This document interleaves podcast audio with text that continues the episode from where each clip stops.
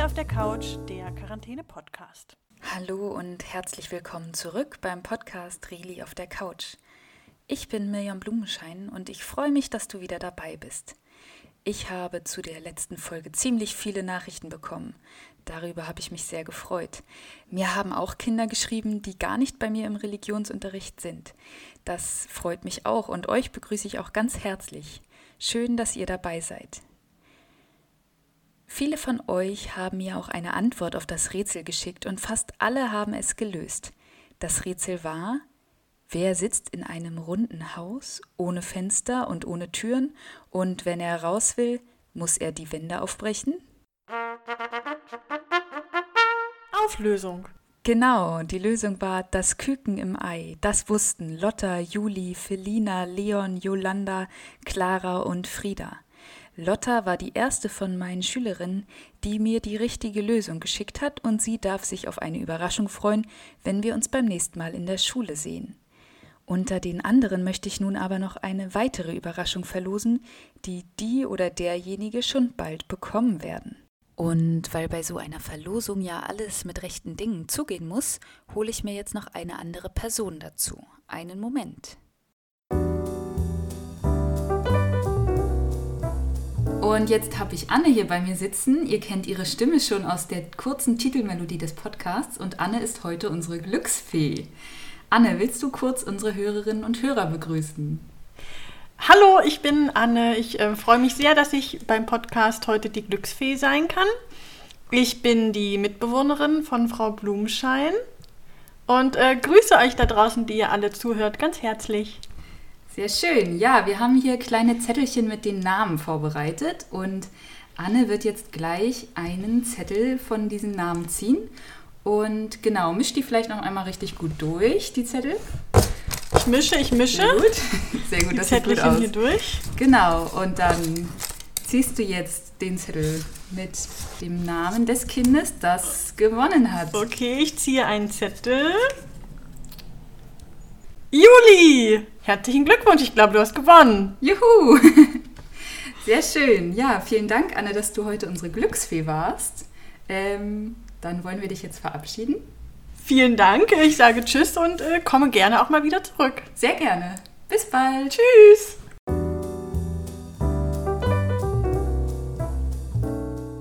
Okay, dann gucke ich jetzt hier mal, was ich als nächstes geplant habe. Ja, beim letzten Mal haben wir gelernt, warum Ostern Ostern heißt. Oder ich habe euch zumindest einige Ideen dazu vorgestellt. Dazu hat mir Clara eine Frage gestellt. Eine Theorie war ja, dass Ostern nach einer Göttin benannt wurde, die Göttin Ostara. Und Clara wollte von mir wissen, was das denn für eine Göttin ist. Eine sehr gute Frage, vielen Dank dafür. Bevor das Christentum entstanden ist, also bevor Jesus gelebt hat, glaubten viele Menschen an mehrere Götter. Sie haben sich vorgestellt, dass es für verschiedene Dinge einen Gott gibt. Also zum Beispiel einen Gott des Meeres, einen Gott der Sonne, einen Gott der Nacht und noch viele andere Götter. Solche Vorstellungen gab es in verschiedenen Ländern, zum Beispiel in Griechenland. Dort glaubten die Menschen, dass die Götter aussehen wie Menschen, aber unsterblich sind. Sie haben sich viele Geschichten über die Götter erzählt. Vielleicht habt ihr schon von den Göttern Zeus oder Poseidon gehört. Die kommen auch in den Büchern und Filmen von Percy Jackson vor, die ihr vielleicht kennt. Den Glauben an verschiedene Götter gab es auch in Mitteleuropa, also hier, wo wir leben. Diese Götter nennt man die germanischen Götter. Da hatten die Götter andere Namen, aber auch hier gab es verschiedene Geschichten über sie. Und eine dieser Gottheiten war Ostara, die Göttin des Frühlings, von der vielleicht das Wort Ostern stammt. Ich hoffe, Clara, ich konnte deine Frage beantworten. Schickt auch ihr mir gern eure Fragen zu, wenn ihr etwas nicht versteht. Das könnt ihr entweder unten auf dieser Seite in den Kommentaren machen, die für alle sichtbar sind, oder ihr schreibt mir eine Nachricht, wenn ihr oben auf Kontakt klickt.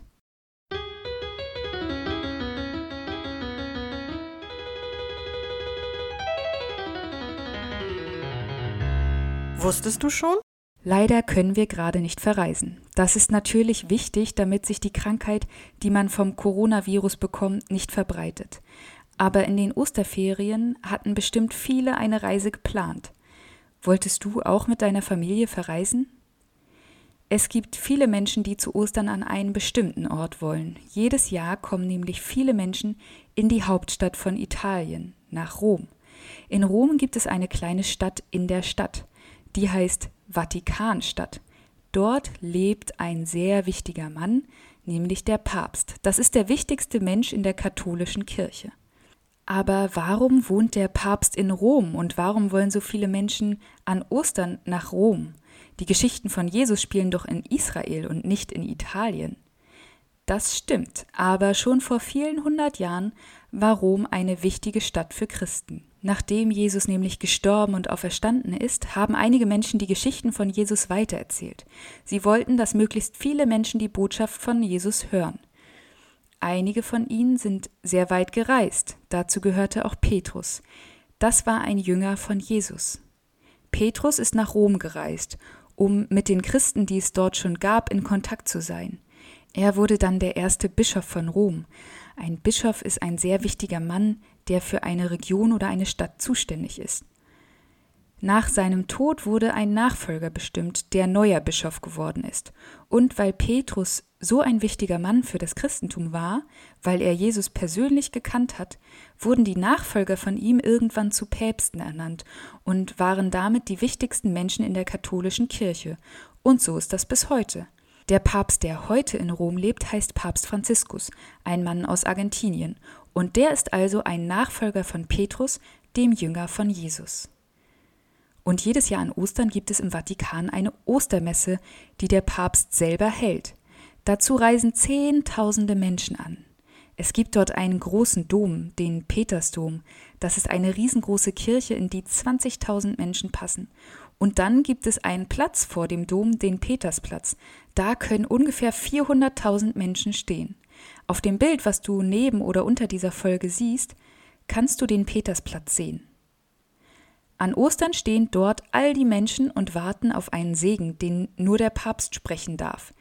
Dieser Segen heißt Urbi et Orbi. Das ist lateinisch, also eine alte Sprache, und das heißt so viel wie die Stadt und der Erdkreis. Der Papst segnet also die Stadt Rom, weil er ja Bischof von Rom ist, so wie Petrus damals, und er segnet den ganzen Erdkreis, also alle Menschen auf der Erde. Aber dieses Jahr muss das alles ausfallen. Die Ostermesse mit dem Papst wird dieses Jahr nicht öffentlich sein, aber es wird einen Livestream geben, so dass alle Menschen, die wollen, von zu Hause aus dabei sein können, wenn der Papst diesen wichtigen Segen spricht. Warum macht man das? Jedes Jahr an Ostern wird in der Kirche eine neue Kerze aufgestellt, die Osterkerze. Das ist eine ziemlich große Kerze, denn sie muss für ein ganzes Jahr halten. Auf der Kerze steht meistens die Jahreszahl und da sind noch andere Symbole drauf. Vielleicht hast du so eine Kerze schon einmal in einer Kirche gesehen. Du kannst ja mal drauf achten, wenn du das nächste Mal in eine Kirche gehst. Der Brauch an Ostern eine Kerze anzuzünden ist schon sehr alt. Schon vor über 1600 Jahren haben Menschen an Ostern Kerzen angezündet.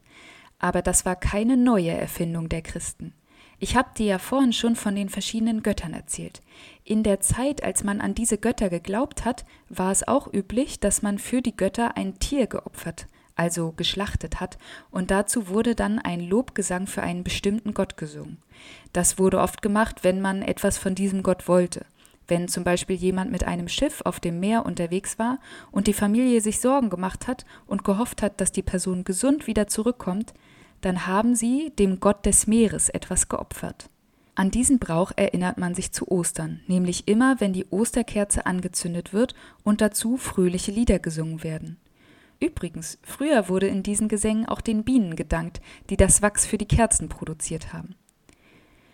Man könnte also sagen, dass der Brauch mit der Osterkerze gar nichts mit Jesus, seinem Tod oder seiner Auferstehung zu tun hat. Die Osterkerze kann aber auch ein Zeichen für Jesus selbst sein.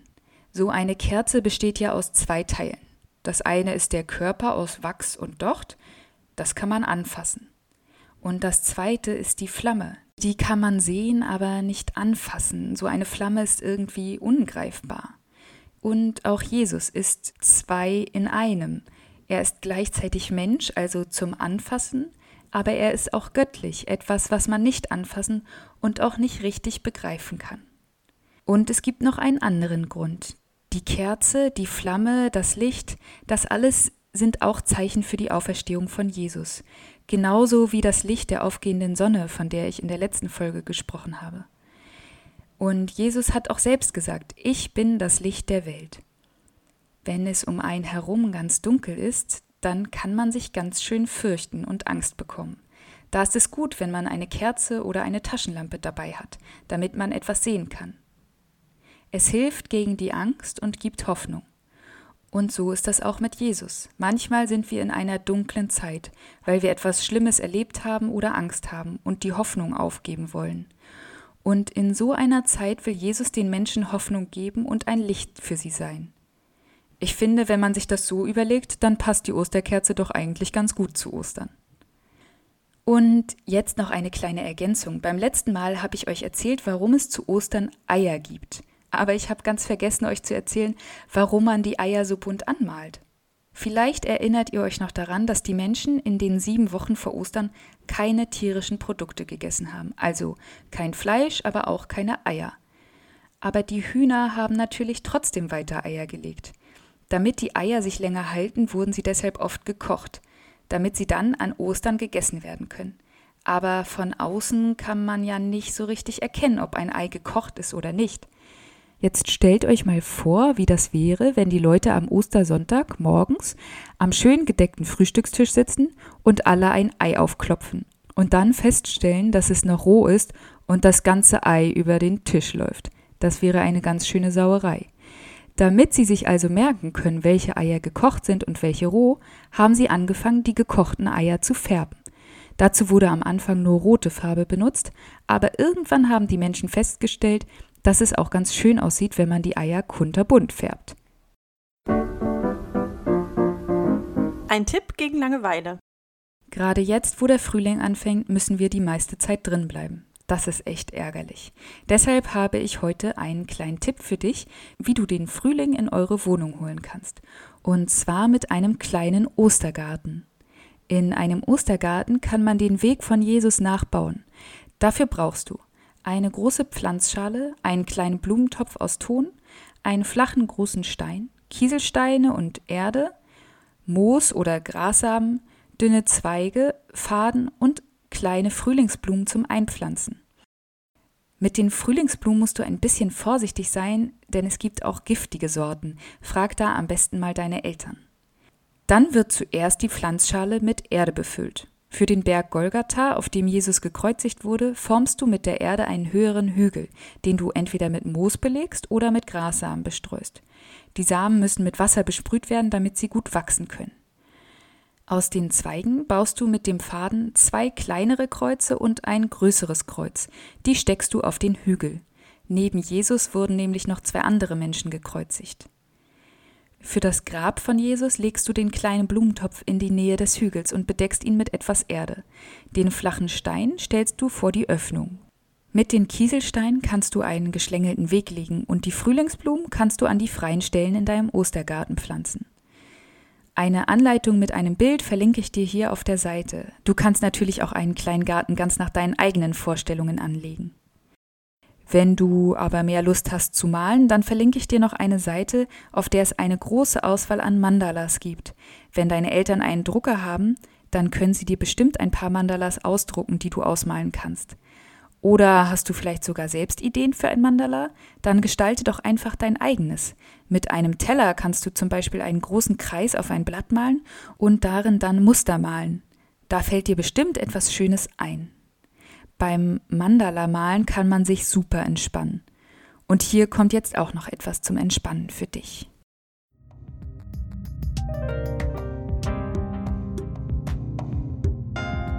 Gedankenreise. Ich will dich jetzt mit auf eine Gedankenreise nehmen. Wenn du Lust hast mitzumachen, dann setz oder leg dich bequem hin und wenn du magst, dann schließe die Augen. Sitzt oder liegst du bequem? Dann geht's jetzt los. Es ist ein sonniger Tag im Frühling. Du stehst mitten im Wald auf einem grünen Teppich aus Moos. Du fühlst den weichen Boden unter deinen Füßen. Es ist angenehm warm und die Sonnenstrahlen scheinen durch die Zweige der Bäume in dein Gesicht. Sie wärmen dich und spielen ein schönes Lichtspiel zwischen den Ästen. Die Blätter haben die Farbe von sattem Grün. Du atmest tief ein und riechst den angenehmen Duft von Holz. Du achtest darauf, was du im Wald hören kannst. Du hörst Vogelgezwitscher um dich herum und Blätter rascheln. Ein Vogel hopst durch einen Strauch, dabei knackt ein kleines Ästchen. Ein Rotkehlchen sitzt über dir auf einem Zweig und zwitschert vor sich hin. Überall wachsen Blumen, kleine und große. Sie beginnen gerade zu blühen. Sie haben ganz verschiedene Farben. Weiße, gelbe und lila Blumen siehst du. Alles ist ruhig und friedlich. Du fühlst dich frei. Neben dir steht ein großer Baum. Du streckst deine Arme aus und berührst den Stamm. Wie alt der Baum wohl sein mag? Die Rinde ist hart und knorrig, aber es fühlt sich trotzdem schön an an deinen Fingern. Ein kleiner Hase hoppelt vorbei und beschnuppert die Umgebung. Er hat keine Angst vor dir und schaut dich interessiert an. Du bleibst ganz ruhig und schaust zurück. Das Fell von dem Hasen sieht ganz weich und flauschig aus, aber du schaust ihn nur an. Nach einer Weile hoppelt er weiter. Du lässt dich fallen, das Moos fängt dich auf. Mit deinen Fingern tastest du den Boden ab. Viele kleine Kostbarkeiten sind hier zu finden. Winzige Bucheckern, Kleeblätter und emsige Ameisen, ein Marienkäfer fliegt auf deine Hand und ruht sich einen Moment aus. Du betrachtest ihn und zählst die Punkte auf seinem Rücken. Es sind sieben. Du freust dich, dass der Marienkäfer über deine Hand krabbelt. Es kitzelt ein bisschen. Dann fliegt er weiter. Du schaust in den Himmel und betrachtest die Baumkronen. Über deinem Kopf siehst du ein Eichhörnchen, das den Stamm eines Baumes hochklettert. Es tanzt über einen Ast und hops, springt es auf den nächsten Baum. Die Bäume wiegen sich sanft im Wind. Kleine Wölkchen, die aussehen wie Zuckerwatte, scheinen unerreichbar.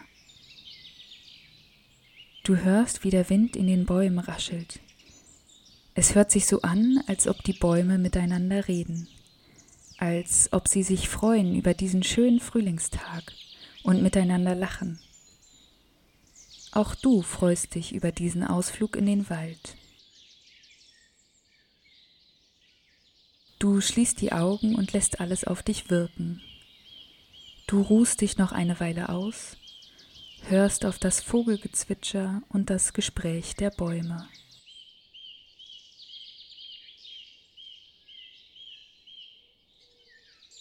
Du verabschiedest dich von den Tieren und den Bäumen, von dem Moos und den Blumen und vom ganzen Wald und kommst langsam wieder zurück. Atme einmal tief ein und aus.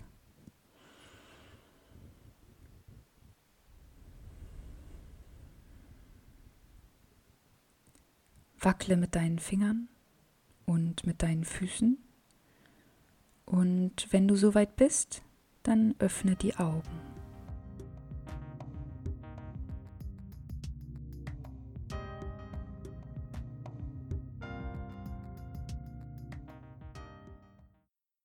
Wir sind jetzt schon fast am Ende der zweiten Folge angekommen. Ich hoffe, es hat dir gefallen. Aber bevor ich mich von dir verabschiede, gibt es ein neues Rätsel. Heute ist es ein besonderes, nämlich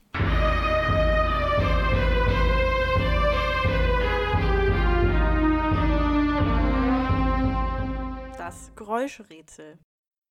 Ich spiele euch jetzt ein Geräusch vor. Hör mal genau hin.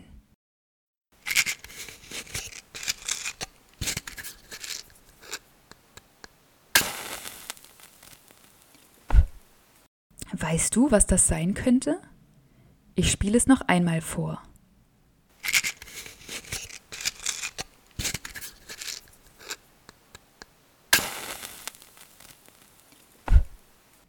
Wenn du eine Idee hast, dann schreib mir deine Lösung. Damit die anderen deine Lösung nicht sehen können, wäre es gut, wenn du mir eine Nachricht über das Kontaktformular schickst. Dazu klickst du oben auf Kontakt.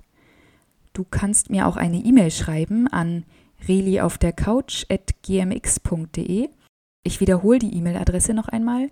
Reli auf der Couch, alles zusammengeschrieben, at gmx.de. In der nächsten Folge verlose ich wieder unter allen richtigen Einsendungen einen Preis. Wenn du eine Frage hast oder eine Idee, worüber ich hier mal sprechen soll, dann freue ich mich auch über deine Nachricht oder deinen Kommentar hier unten auf der Seite. Da kannst du auch schreiben, wenn dir etwas gut oder nicht so gut gefallen hat. Ich freue mich auf deine Nachricht. So, und das war's für heute. Ich hoffe, wir hören uns beim nächsten Mal wieder. Bis dahin, bleib gesund und langweil dich nicht zu sehr. Tschüss. Das war Reli auf der Couch.